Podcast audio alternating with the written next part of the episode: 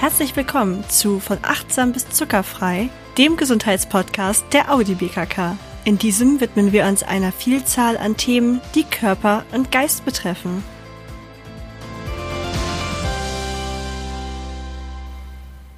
Hallo und herzlich willkommen zurück nach der Winterpause im Gesundheitspodcast der Audi BKK von achtsam bis zuckerfrei.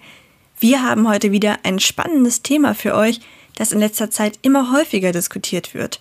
Nähe bzw. Einsamkeit.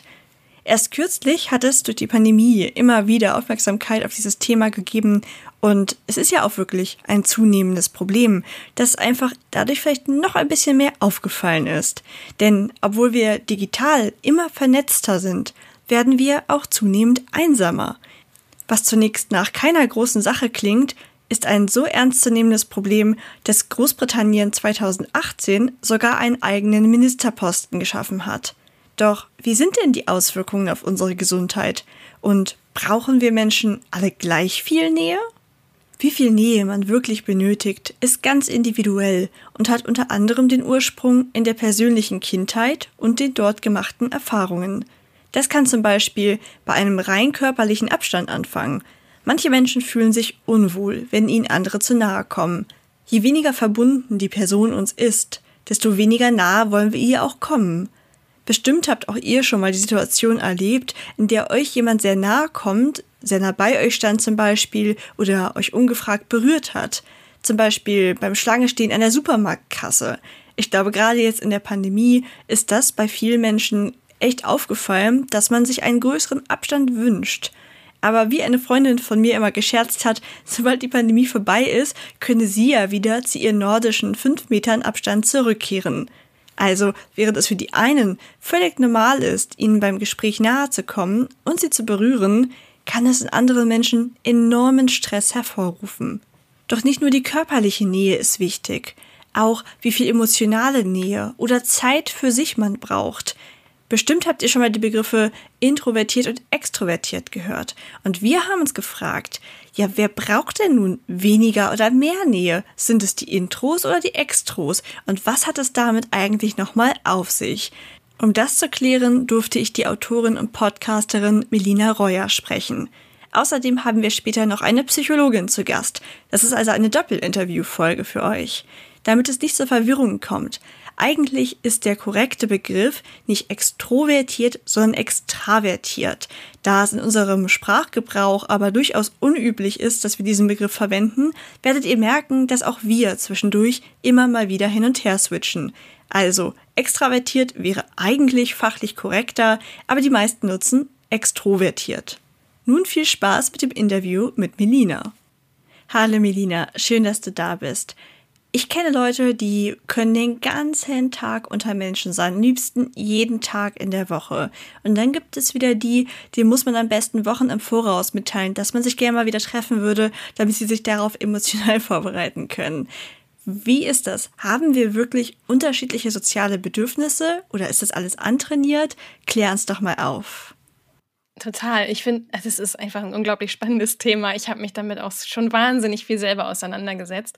Und vielleicht, um das mal ganz simpel runterzubrechen, es liegt schon am Aufbau des Gehirns, ne, was unsere Reizverarbeitung einfach angeht. Und ich muss sagen, ich finde es eigentlich mittlerweile, früher fiel mir das nicht so leicht, ich finde es mittlerweile wahnsinnig schön, dass wir einfach alle so unterschiedlich sind. Und es ist auch wichtig dabei zu verstehen, dass mh, mm, mit jedem Temperament und jedem Bedürfnis ja auch ganz unterschiedliche Stärken und Fähigkeiten mitkommen. Also es wäre nicht nur langweilig, wenn wir alle gleich wären. Ich finde, es wäre auch total ungünstig oder vielleicht sogar gefährlich. Ich meine, stell dir mal vor, wenn wir alle dieselben Jobs machen wollen würden. Jeder will irgendwie Chefin oder Chef sein, aber niemand hat Lust, sich mal richtig reinzufuchsen in so ein richtiges Spezialgebiet. Oder jeder will irgendwie Künstlerin oder Künstler sein, aber keiner hat denn mehr Lust, irgendwie Buchhaltung zu machen. Also es wäre schon irgendwie blöd. Auf jeden Fall. Also ich bin da auch sehr dankbar für, dass wir so eine bunte Gesellschaft sind. Genau, total. Wie kann ich denn für mich erkennen, zu welcher Gruppe ich gehöre. Also mir schwören da sofort die Begriffe introvertiert und extrovertiert im Kopf rum. Und da hat man natürlich auch so eine, so eine gewisse vorgefertigte Meinung, dass man irgendwie denkt, introvertierte Menschen sind total schüchtern und nur für sich und die Extrovertierten kommen voll aus sich raus und die brauchen das auch. Das ist ja schon so dein Spezialgebiet. Was kannst du mir denn dazu verraten? Ich glaube, als erstes ist es ganz wichtig, dass wir uns erstmal von dieser Vorstellung trennen, dass das halt zwei Schubladen sind und jeder fällt dann halt in eine von den beiden rein. Also ich würde eher versuchen, mir Introversion und Extroversion als, beziehungsweise Extraversion, ist ja das richtige Wort, mhm. ähm, vorstellen, wie so eine Skala mit zwei Endpunkten. Und kaum jemand ist so richtig extrem intro oder extro, sondern die meisten von uns liegen irgendwo im Mittelfeld. Und jeder von uns kann sich sowohl introvertiert als auch extrovertiert verhalten. Die Frage ist halt lediglich, ähm, haben wir eher die Tendenz, unsere innere Welt zu bevorzugen oder die äußere? Also da sind so persönliche Tendenzen einfach ausschlaggebend, die dann eben anzeigen, bin ich vielleicht doch eher so der introvertiertere Typ oder der extrovertiertere Typ. Ähm, wenn ich mich zum Beispiel in größeren Gruppen eher zurückhaltend verhalte, mich aber dafür in kleinen Runden oder im persönlichen Eins zu eins richtig wohlfühle und total aufblühe, dann ist es wahrscheinlich, dass ich wahrscheinlich eher so ein bisschen introvertierter bin. Wenn ich hingegen mich durch viele Interaktionen total gut stimuliert fühle und dadurch Energie gewinne, dann bin ich vermutlich eher extrovertiert. Alles klar. Aber du sagst ja schon, das ist nicht in starren Schubladen, sondern es gibt vielleicht auch so Hybridformen dazwischen. Genau, ja. Also dadurch, dass es natürlich eine Skala ist und wir alle auf ganz vielen verschiedenen Punkten zwischen diesen beiden Endpolen liegen, sind die meisten Menschen wahrscheinlich eher irgendwo in der Mitte angesiedelt. Und ähm, das nennt man dann ambivertiert. Ah, spannend. Ich bin dann auf Wie jeden ist das Fall. bei dir?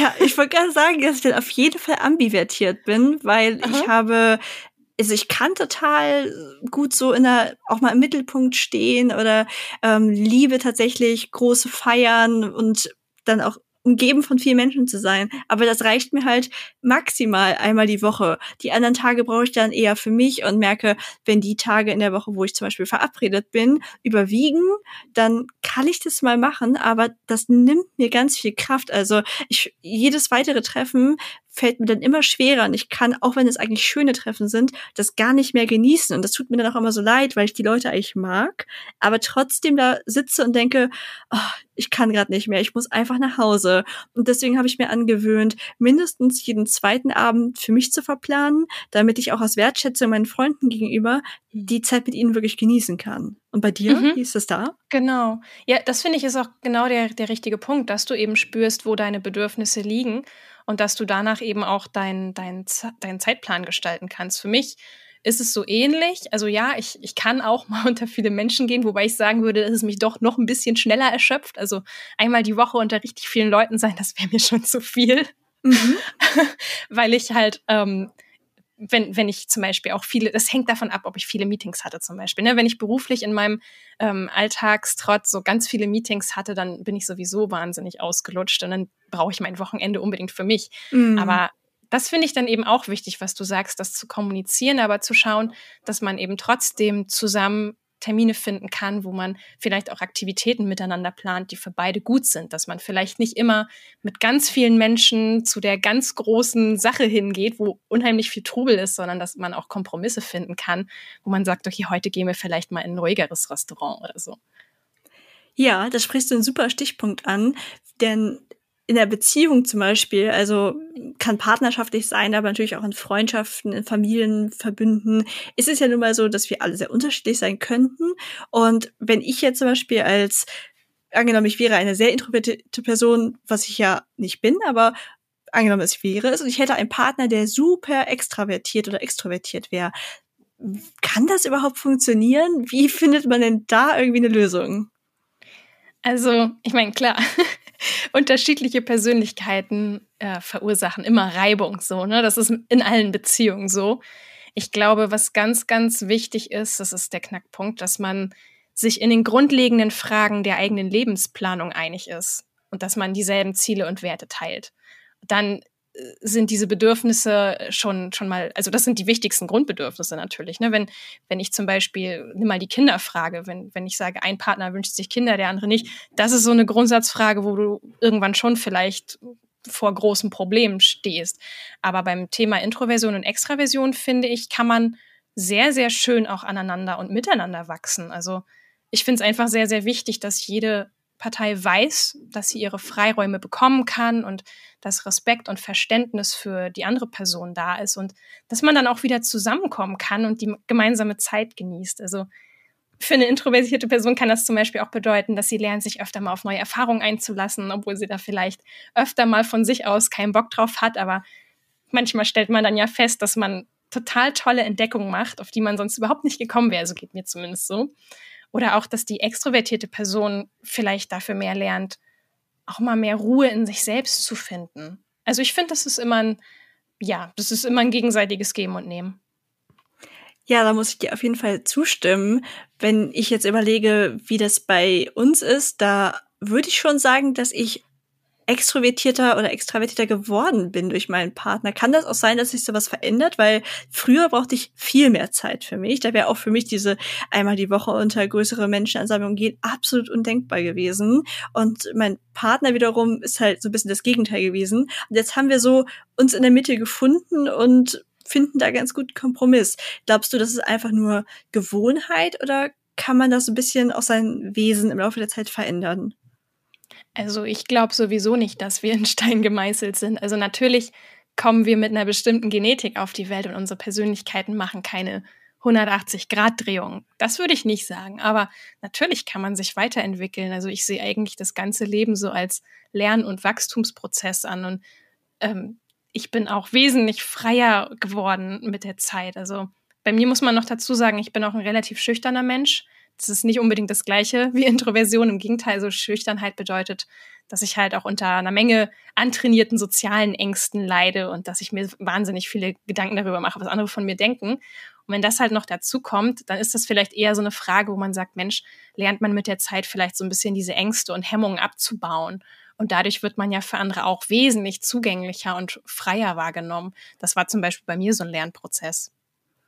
Ja, ich könnte mir vorstellen, dass es das vielleicht bei mir auch war. Denn letztlich war ich wahrscheinlich früher so eine Mischung aus introvertiert und extrovertiert, aber auch schüchtern. Und das Schüchterne lege ich halt immer mehr ab, könnte ich mir ganz gut vorstellen. Das ja, macht gerade total Sinn, was du sagst. Ja. ja, vielleicht ist es das.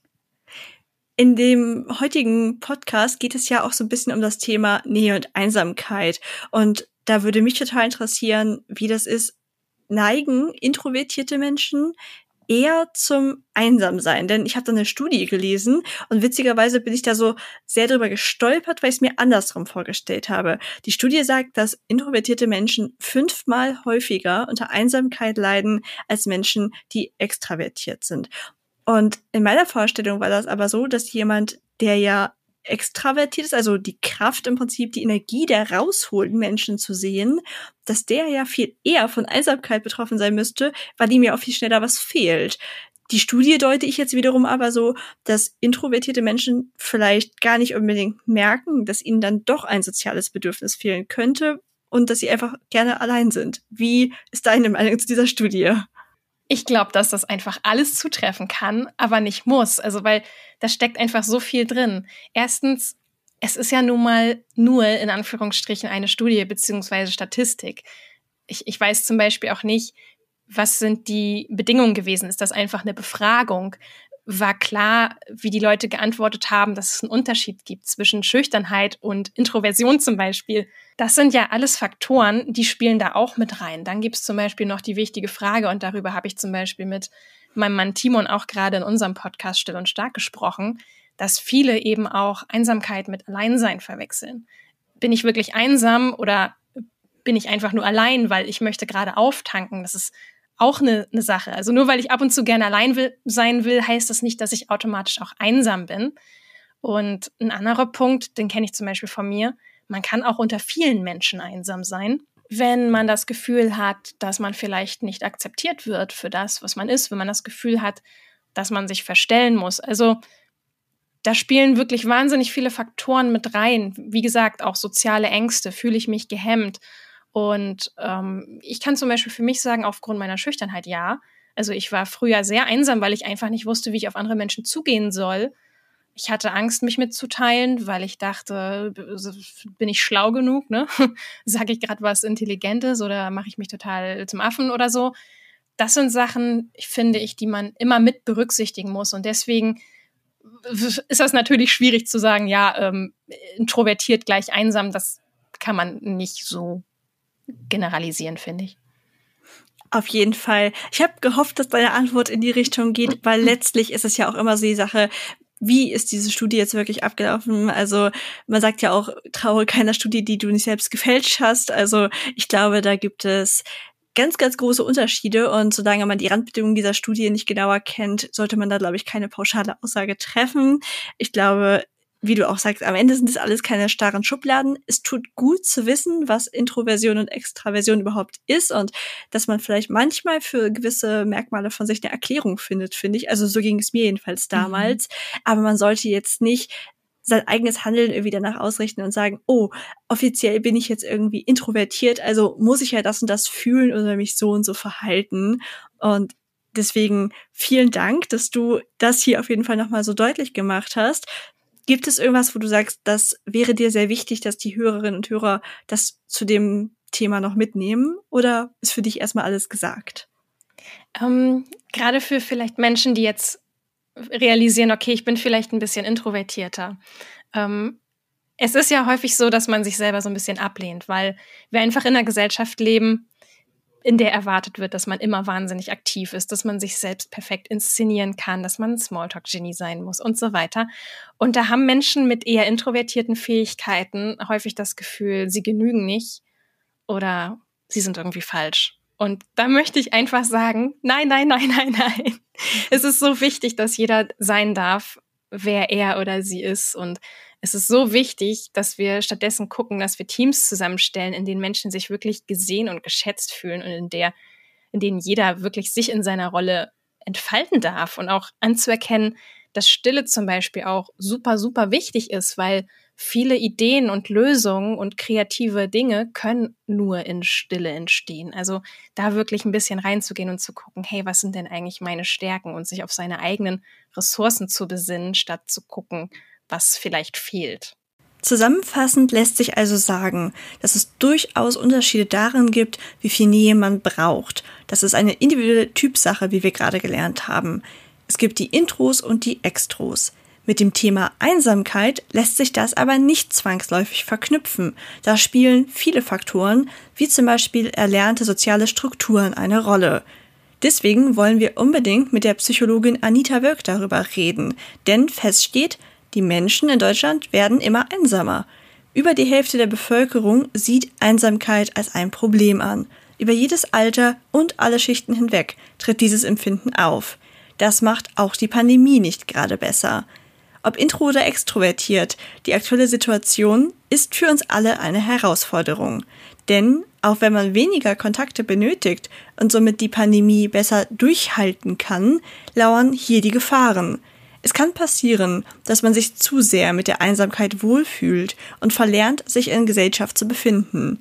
Das andere Extrem ist, wenn man den permanenten persönlichen Kontakt mit Menschen braucht und daraus seine Kraft schöpft, aber einem genau das gerade verwehrt wird. Welche Auswirkungen kann eine starke Einsamkeit also haben? Was ist mit Menschen, die kaum bis keine sozialen Kontakte haben, auf die sie zurückgreifen können? Wie kommt man denn jetzt aus dieser Einsamkeit überhaupt wieder heraus? Über all das reden wir mit der Psychologin und Gründerin Anita Wölk. Hallo Anita, schön, dass du da bist. In der Vorbereitung für diese Folge hat mich die ganze Zeit eine Frage beschäftigt. Wir haben hier so verschiedene Signale unseres Körpers, die uns etwas sagen sollen. Zum Beispiel Hunger, wenn wir etwas essen sollten. Doch wofür ist Einsamkeit da? Ja, das ist eine ganz wichtige Frage tatsächlich. Ähm, erst einmal, bevor man das genau beantworten kann, ist es halt wichtig, dass man Einsamkeit und Alleinsein unterscheidet. Ähm, Alleinsein ist die objektive Isolation von anderen Personen. Das heißt, das ist sogar oft wünschenswert, selbstgewählt und aktiv herbeigeführt. Heute sagt man oft so, oh nee, das ist Me-Time, ich will gar keinen sehen. Und das ist definiert als Alleinsein. Und Einsamkeit ist die wahrgenommene fehlende Verbindung zu anderen. Das heißt, das ist subjektiv und man hat eigentlich ein viel höheres Bedürfnis nach Nähe, aber das objektiv Erlebte ist gar nicht so ausgefüllt. Das heißt, es kann sowohl qualitativ als auch quantitativ sein. Das heißt, Ähm, entweder sind die Beziehungen, die man hat, in der Qualität äh, nicht ausreichend oder man hat an sich nicht die Anzahl an Verbindungen oder Beziehungen, was wiederum zu diesem Einsamkeitsgefühl führt. Ähm, was paradox ist bei Einsamkeit, ist, dass es vor allem entsteht in Gesellschaft, weil man da erst anfängt, sich zu vergleichen. Und soziale Ausschlusserfahrungen werden stärker in einem Umfeld, wo man eine hohe soziale Dichte hat, also viele Menschen sind und das Gefühl hat, man ist da nicht eingebunden. Und dadurch entsteht Einsamkeit eigentlich erst. Und ähm, ja, man kann also zusammenfassen, man kann sich in einer Gruppe einsam fühlen, aber man kann auch total alleine sein und sich nicht einsam fühlen. Das ist das, was man immer auseinanderhalten muss, wenn man über das Wort Einsamkeit spricht oder das Gefühl. Und ähm, ja, zu deiner Frage, wozu ist das Gefühl der Einsamkeit? Einsamkeit ist in unserer Gesellschaft tendenziell total negativ besetzt, ähm, auf jeden Fall der Begriff, und fühlt sich auch erstmal negativ an. Ähm, aber das sollte es nicht sein, weil Einsamkeit ist ein total wichtiges Gefühl oder wichtiges Signal für den Körper. So wie Hunger, wie du gerade sagtest, dass der Körper weiß, so, hey, ich brauche Energie, bitte isst was, ist Einsamkeit ein Signal für, hey, organisier dir mal Kontakte, pass auf dich auf, sei wachsam für dich du hast hier ein Bedürfnis, ähm, vielleicht ein Bedürfnis nach Nähe, weil das beruhigend ist oder einfach nur gesehen zu werden, sich zugehörig zu fühlen. Und ähm, ja, wieso Bindungen so wichtig sind, dass der Körper dafür sogar ein Signal braucht, hat einen ganz einfachen Grund. Wir sind nämlich alle soziale Wesen, der Mensch an sich. Das heißt, wir brauchen zum Überleben andere Menschen und Beziehungen. Das sieht man schon daran, wie wir geboren werden als Babys. Ähm, wir sind nicht überlebensfähig allein. Und das zeigt, ähm, ja, dass es für uns sehr, sehr hohen Vorteil hat, Beziehungen zu haben. Nicht nur als Baby, sondern selbst jetzt noch. Ähm, beispielsweise in schwierigen Lebenssituationen, wenn man einen zum Beispiel geliebten Menschen verliert, ist es wichtig, Beziehungen zu haben oder es können auch ganz pragmatische Gründe sein, wie beispielsweise, dass jemand für einen einkauft, wenn man krank ist oder sich ein Bein gebrochen hat. In solchen Situationen sind Beziehungen unabdinglich und ähm, das bedeutet, dass Nähe zu spüren und Verbindung zu anderen ein Grundbedürfnis des Menschen ist, das so tief in uns verankert ist und unabhängig von Alter, Herkunft, sozialer Lage, sondern einfach äh, uns damals das Überleben gesichert hat und heute damit immer noch. Und so hat die Evolution dieses Frühwarnsystem etabliert, das Gefühl Einsamkeit. Das ist super spannend. Das heißt, Einsamkeit, so negativ es auch besetzt ist, ist eigentlich genauso wichtig wie der Hunger und sorgt nur dafür, dass wir all das für uns tun, was wir halt brauchen, um zu überleben. Genau. Gut zu wissen. Ich habe eine Studie gelesen, in der in Großbritannien 1200 Menschen befragt wurden. Erst 1997 und dann nochmal 2014. 1997 haben 50 Prozent der Menschen gesagt, dass sie keine Erfahrungen mit Einsamkeit gemacht haben. 2014 waren es nur noch 30 Prozent. Wenn man es mal jetzt andersrum rechnet, haben also 20 Prozent mehr Menschen Erfahrungen mit Einsamkeit gemacht. Es hat eindeutig eine Zunahme erfahren. Wie kannst du das erklären? Ja, das ist eine ganz spannende Entwicklung, weil man würde ja erstmal so spontan sagen, so hey, wir werden ja irgendwie immer mehr Menschen auf der Welt und es ist immer mehr los, immer mehr Ablenkung, immer mehr Möglichkeiten, Events wahrzunehmen. Und äh, genau deshalb haben chinesische Forscher beispielsweise ähm, das untersucht und haben herausgefunden, dass dadurch, dass wir enger zusammenleben in Städten, es den paradoxen Effekt hat, dass wir uns zurückziehen, da wir persönlich weniger Platz für uns selbst haben und wir uns bedroht fühlen und das zu diesem Zurück, also zu diesem Rückzugsverhalten führt, was genau in dieses ähm, ja paradoxe Muster passt. Aber insgesamt ist dieser Trend, der das Einsamkeitsgefühl mehr zunimmt, durch verschiedene Faktoren bedingt. Zwei, die ich hier rausheben möchte, ist einmal das Thema die Veränderung der Gesellschaft und die Digitalisierung. Ähm, die Veränderung der Gesellschaft fokussiert sich vor allem auf die Individualisierung der Gesellschaft. Das heißt, äh, wir die, ja, wir als Individuum werden au oder wachsen auf in der Verantwortung, dass ich selbst für meine Selbstverwirklichung verantwortlich bin. Das heißt, es ist wichtig und gerechtfertigt, mich auf mich zu konzentrieren, damit ich beruflich, sozial, physisch, kreativ erfüllt bin. Und diese ja, Individualisierung, also der Fokus auf mich alleine oder auf mich selbst, führt zu einer Herauslösung aus bisherigen gesellschaftlichen und gemeinschaftlichen Strukturen. Und das verändert Beziehungen an sich in unserer Gesellschaft. Sie werden loser, flexibler und instabiler. Ähm, aber auch das, äh, die gesellschaftliche Entwicklung der Industrial Industrialisierung und Modernisierung ähm, hat einen großen Einfluss. Wir ja, sind mobiler, wir reisen mehr, wir sind nicht mehr so viel an einem Ort, wir ziehen um für unseren Beruf, wir ähm, wechseln unsere Berufe häufiger und es wird alles schnelllebiger. Und durch diese ja, erhöhte Mobilität kann es halt sein, dass wir gar nicht mehr da wohnen, wo eigentlich unser soziales Netzwerk ist. Und manchmal ist es dann super schwer, soziale Wurzeln zu schlagen, weil wir gar nicht mehr lange an einem Ort sind.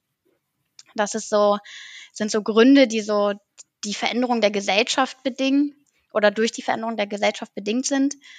Ähm, ein großes anderes Thema, was auch noch viel diskutiert wird, weil die ähm, ja, Effekte ambivalent sind, das heißt sowohl positive als auch negative äh, Effekte schon nachgewiesen werden konnten, ist die Digitalisierung. Wenn man beispielsweise mal auf soziale Medien guckt, ähm, ich habe ja anfangs gesagt, Einsamkeit entsteht in Gesellschaft durch äh, dass Einsamkeit in der Gesellschaft durch Vergleiche entsteht und soziale Medien, die intensivieren das ja total. Man kann auf Facebook Freundeslisten in Zahlen ausdrücken, man kann Likes zählen und Kommentare sich angucken und dadurch wird auf einmal die ja, Bindungen zu anderen werden zählbar. Und das ist ein Riesenproblem, was vor allem die heranwachsende Gesellschaft, also die sogenannten Millennials, ähm, die in den 80er und 90er geborenen Menschen, haben dieses Problem, dass soziale Medien das einfach intensiver erleben lassen und die Vergleichbarkeit höher wird. Und ähm, gleichzeitig darf man natürlich jetzt Digitalisierung nicht nur äh, schlecht sprechen im Zusammenhang mit Einsamkeit, denn es hat auch positive Effekte, beispielsweise in der Kontaktaufnahme oder der Vernetzung mit anderen Gruppen. Und wenn man beispielsweise schon ein, gro ein großes Netzwerk oder ein gutes Netzwerk an Beziehungen hat, aber man ist distanziert, wie wir das ja alle durch Corona jetzt auch kennen, ähm, können Medien helfen, diese Einsamkeit zu verringern und diese Distanz zu reduzieren.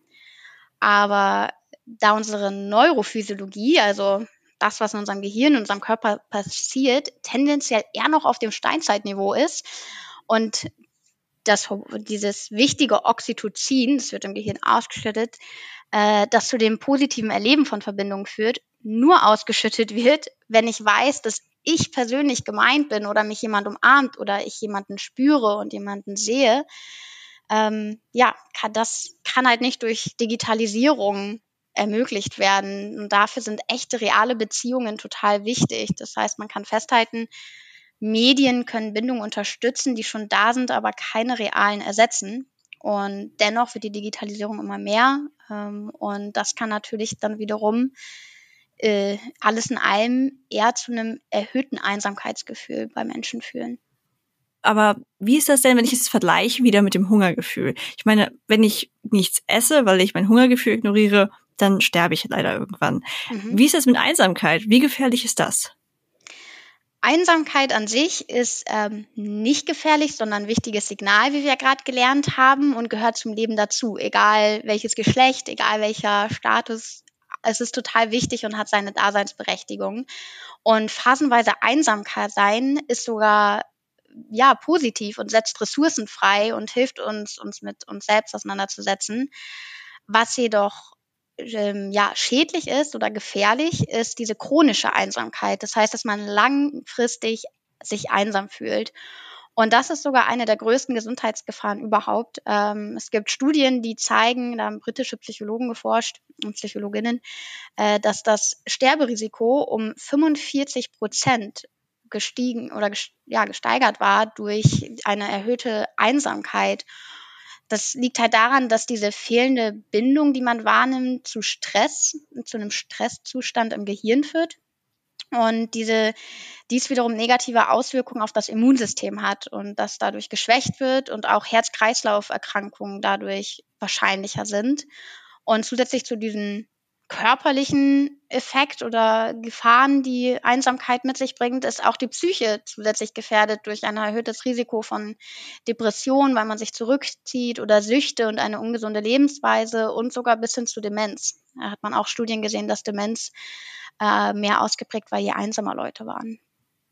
Wenn ich jetzt überlege, okay, Einsamkeit selbst ist ja nicht gefährlich, sondern die chronische Einsamkeit warum ist es denn dann trotzdem häufig so eine Abwärtsspirale, dass Leute, die einmal wirklich angefangen haben, einsam zu sein, dass die dann in diese chronische Einsamkeit reinrutschen?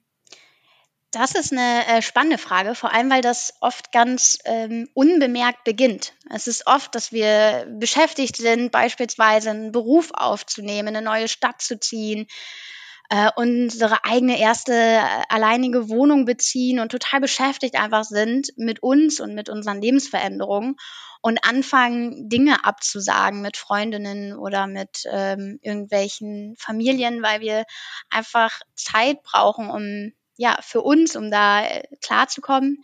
Und wenn man aber das regelmäßig macht und dieses Grundbedürfnis nach Bindung langfristig nicht erfüllt wird, kommt es zu so einem ja, sozialen Schmerz. Und dieser soziale Schmerz ist oder wirkt ganz ähnlich wie physiologischer Schmerz. Also genauso wie wenn jemand vor Schienbein treten würde. Und das, dieser Schmerz löst Bedrohung aus. Wenn mich jemand tritt, dann ja, will ich mich äh, ab, also will, zeige ich eine Abwehrreaktion. Und das Gleiche ist auch bei diesem sozialen Schmerz. Ich gehe in eine Abwehrhaltung und das bedeutet, ich ziehe mich zurück. Und in diesem Rückzug werden wir dann sensibler wiederum für andere Personen und Verhaltensweisen. Und es gibt dann spannenderweise auch Studien, die gezeigt haben, wenn wir uns einsam fühlen, interpretieren wir Gesichter und Mimik anders, als wenn wir uns nicht einsam fühlen. Das heißt, wenn wir uns einsam fühlen und wir unterhalten uns mit einer Person und die hat einen ganz neutralen Gesichtsausdruck, interpretieren wir den misstrauisch. Und diese veränderte Wahrnehmung für Menschen und Interaktion, als dass man die negativer wahrnimmt, als sie eigentlich sind, führt dazu, dass ich immer misstrauischer werde gegenüber anderen Personen und ich denke, boah, die ganze Welt will mir böse und ich sollte mich zurückziehen und mich schützen. Und dadurch wirke ich wiederum auch auf andere Personen kälter. Und wenn sich das dann verfestigt, dann bin ich in dieser Abwärtsspirale, ziehe mich zurück und werde kälter und andere verhalten sich vielleicht auch anders. Ich nehme es wieder intensiver wahr. Und das ist gar nicht so leicht, da rauszukommen. Ja, das kenne ich aus eigener Erfahrung, noch so aus meiner Pubertätszeit, wenn ich da an mir gezweifelt habe und dann immer weiter so hinabgerutscht bin. Und das war genau wie du gesagt hast, man hat sein Empfinden total verändert. Gefühlt wollte mir jeder was Böses und es war absolut nicht leicht, da rauszukommen. Und erst im Nachhinein habe ich erkannt, wie diese ganzen Anzeichen eigentlich waren, wie man da so reingerutscht ist. Mhm. Also das kann ich absolut verstehen. Und was ich auch spannend fand, was du gerade gesagt hast, man stellt sich ja, also man hat ja so sein Bild im Kopf von einer einsamen Person. Mhm. Und früher ist da in meinem Kopf halt irgendwie jemand aufgetaucht, der in so einer Hütte im Wald lebt, so ganz einsam. Klar, da habe ich jetzt, die Person ist wirklich einsam. Und deine Erklärung hat ja aber gerade gezeigt, wie leicht es uns allen passieren kann, einfach durch die ganzen Anforderungen, durch den Job und so, dass wir uns stückweise zurückziehen und dass es uns einfach alle treffen kann. Total. Jeden, ganz, ganz egal. Und das ist, äh, glaube ich, auch das Größte, das ist äh, die größte Gefahr, dass es so schleichend passiert, dass es einfach ähm, ja, einem nicht direkt auffällt. Hm, ja, das kann ich mir vorstellen. Aber angenommen, ich erkenne bei mir oder wem anders dafür Anzeichen. Was kann ich denn dann dagegen tun? Wenn du das bei dir selbst bemerkst, ist also das Gefühl, hey, ähm, ich fühle mich gerade einsam, dann geht es erstmal darum, es zu akzeptieren, dass man dieses Gefühl bewusst wahrnimmt und sagt, hey, das gehört zum Leben dazu und auch zur Entwicklung, weil immer wenn wir uns neu finden oder neu orientieren, geht das immer erstmal mit einem Einsamkeitsgefühl einher und äh, wie ich vorhin auch schon meinte, kann es auch Energien freisetzen. Und deswegen kann Einsamkeit auch eine Chance sein, und sollte nicht sein, wofür man sich schämt, sondern man sollte es annehmen und die Ursache herausfinden.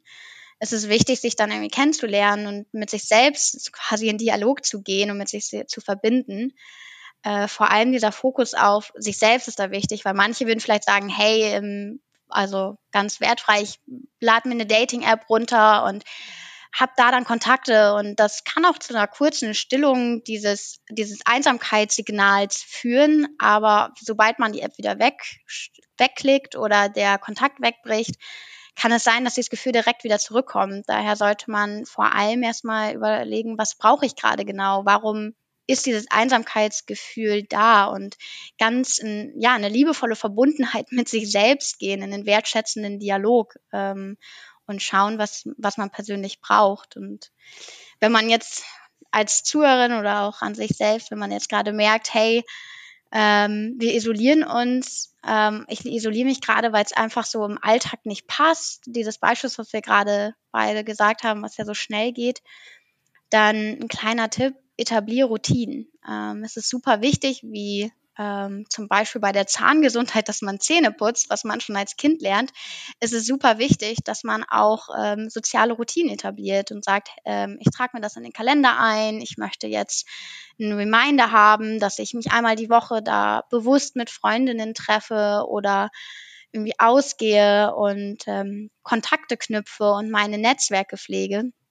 Ähm, aber neben Routinen mit anderen Personen ist es halt auch wichtig, dass man auf sich selbst achtet. Es gibt Studien, die zeigen, dass wenn man gesundes Schlafverhalten hat, der äh, ja, Einsamkeitswerte niedriger sind. Und das gleiche auch bei physischen Aktivitäten wie Sport und auch Kontakt zur Natur. Konnten Studien jetzt zeigen, ähm, dass man sich dann weniger einsam fühlt, wenn man beispielsweise im Grün ist weshalb es wichtig ist, nicht nur Routinen mit anderen Personen zu etablieren, sondern auch Routinen für sich selbst und sich selbst dort in Balance zu bringen. Und wenn man jetzt denkt, so, ja, das klingt ja alles ganz gut, aber ganz ehrlich, keine Ahnung, wie ich jetzt eine Routine hier reinbringen soll. Ich weiß jetzt gar nicht, wie ich, wen ich anrufen soll und ich habe sowieso keine Zeit dafür und ach, äh, wenn mich jemand anruft, drücke ich auch erstmal weg, weil eigentlich wollen die mich eh nicht dabei haben. Wenn das jetzt so Gedanken sind, die man hat, dann ist es ganz wichtig, jetzt einmal kurz rauszuzoomen und diesen Teufelskreis zu erkennen. Ähm, ich sage ja ganz gerne dieses Wort Zoom out.